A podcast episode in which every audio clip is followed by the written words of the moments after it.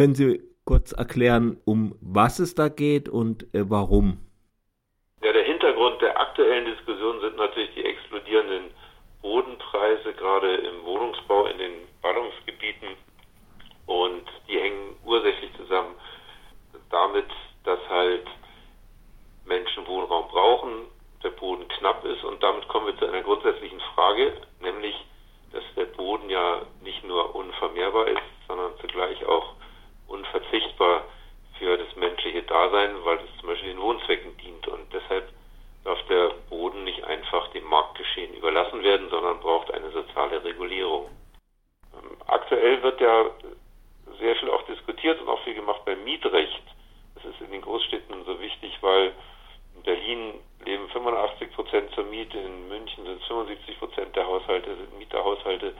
Und da wird viel über Mieterschutz nachgedacht, aber wir denken, wenn man nicht grundsätzlich beim Bodenrecht etwas macht, dann wird das alles eine Krücke sein, weil diese explodierenden, nicht eingefangenen, leistungslosen äh, Bodenwertsteigerungen, die führen dazu, dass man Mieter ja zwirbeln muss im Grunde genommen, wenn man hm. das refinanzieren will, was man da investiert hat. Und deshalb muss man grundsätzlich ja anpacken. Und aus unserer Sicht ist das Bodenrecht, ein gutes Bodenrecht, die Schwester oder der Bruder des guten Mietrechts. Mhm. Nun, da wir davon ausgehen, dass es in den nächsten zehn Jahren wahrscheinlich keine marxistische Revolution oder sowas gibt, wie kann man das jetzt konkret angehen? Ja, dazu braucht es keine marxistische Revolution, sondern das ist ja im Grundgesetz schon vorgegeben, weil es im Artikel 14 zwar einerseits heißt, dass es eine Eigentumsgarantie gibt und es gilt natürlich auch für den Grundbesitz. Auf der anderen Seite gibt es aber eine Sozialbindung des Eigentums, die auch im Artikel 14 steht.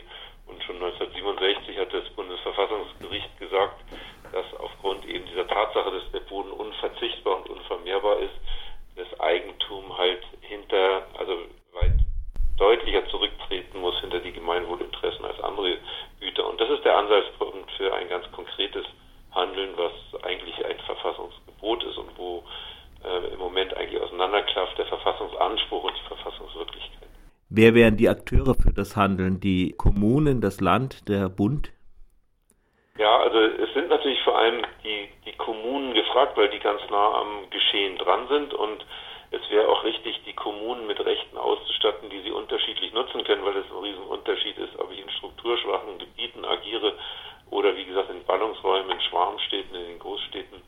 Und deshalb brauchen die Kommunen Rahmenbedingungen, wie sie halt Bodenrecht und Bodenpolitik vor Ort gestalten können. Dazu braucht es aber Bundesgesetzgebung äh, und ganz viel ist im Baugesetzbuch geregelt und das bedarf dringend einer Reformierung. Mhm. Können Sie dann ein Beispiel nehmen, was äh, geben, was besonders geändert werden müsste? Ja, zum Beispiel brauchen die, brauchen die Kommunen äh, die äh, verstärkte Handhabung, um Bodenvorratspolitik zu machen. Das heißt also, die Kommunen brauchen Zugriff auf Flächen. Und wenn sie dann Flächen entwickeln, also und auch zu Bauland machen, dann darf das dann nicht einfach dem Marktgeschehen überlassen werden, sondern braucht es Regelungen, dass die Kommunen zum Beispiel Vorkaufsrechte für diese Flächen haben und zwar preislimitiert, also nicht zum Marktwert, sondern zu einem Preis, wo dann auch bezahlte Wohnungen entstehen können und auch sollten die Grundeigentümer, die ja Begünstigte sind von, wenn aus Ackerland Bauland wird, noch stärker herangezogen werden können zu den Folgekosten, die entstehen, wie zum Beispiel Kinderkrippenplätze, Schul, äh, Schulen und so weiter.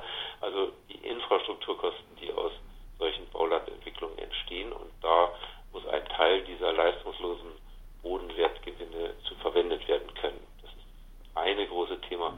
Und das andere große Thema in den Ballungsgebieten, in den Großstädten ist doch, dass äh, die Mietpreise durch die Decke gehen und sie gehen auch deshalb durch die Decke, mhm. weil halt die Bodenpreise so gestiegen sind und hier bräuchten die Kommunen, wenn es zu Verkäufen zum Beispiel von Mietshäusern gibt, auch ein Vorkaufsrecht zu leistbaren Konditionen und dann sollte man auch diskutieren und auch umsetzen, da, dort wo die Mietwohnungsbestände so äh, wichtig sind wie in fast allen Großstädten, dass es ein, eine Genehmigungspflicht von Umwandlung in Eigentumswohnungen gibt. Auch das würde sehr helfen. Und das sind alles Sachen, die nur im Baugesetzbuch geregelt werden können. Nun die, haben die Kommunen ja schon bereits eine Reihe von Instrumenten und viele Kommunen oder eigentlich wahrscheinlich alle haben ja auch Eigenbesitz. Ließe sich da nicht auch schon äh, jetzt auch schon ohne eine Gesetzesänderung einiges machen?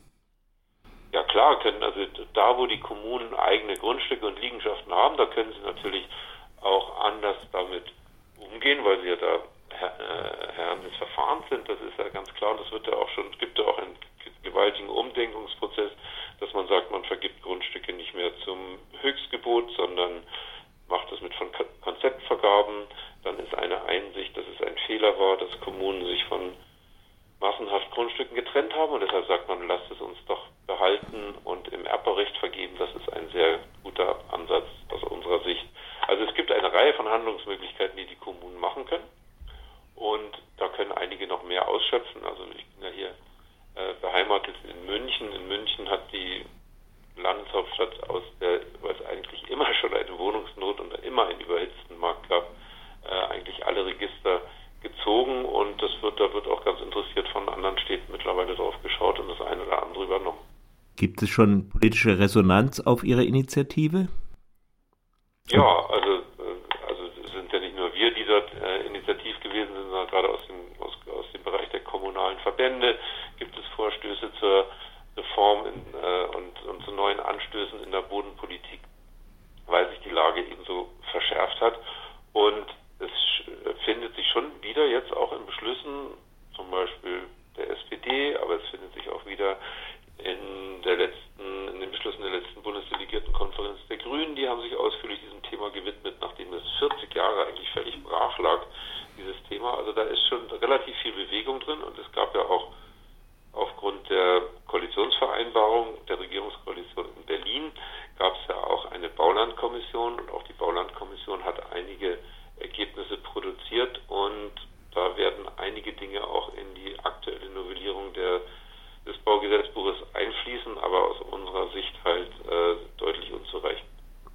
Äh, da muss man noch viel Druck machen und viel, viel Engagement entwickeln in dieser Frage. Aber ich will auch nochmal ausdrücklich sagen, es ist ein Thema, das Hans-Jochen Vogel in den 70er Jahren sich sehr engagiert, damals als Bundesbauminister.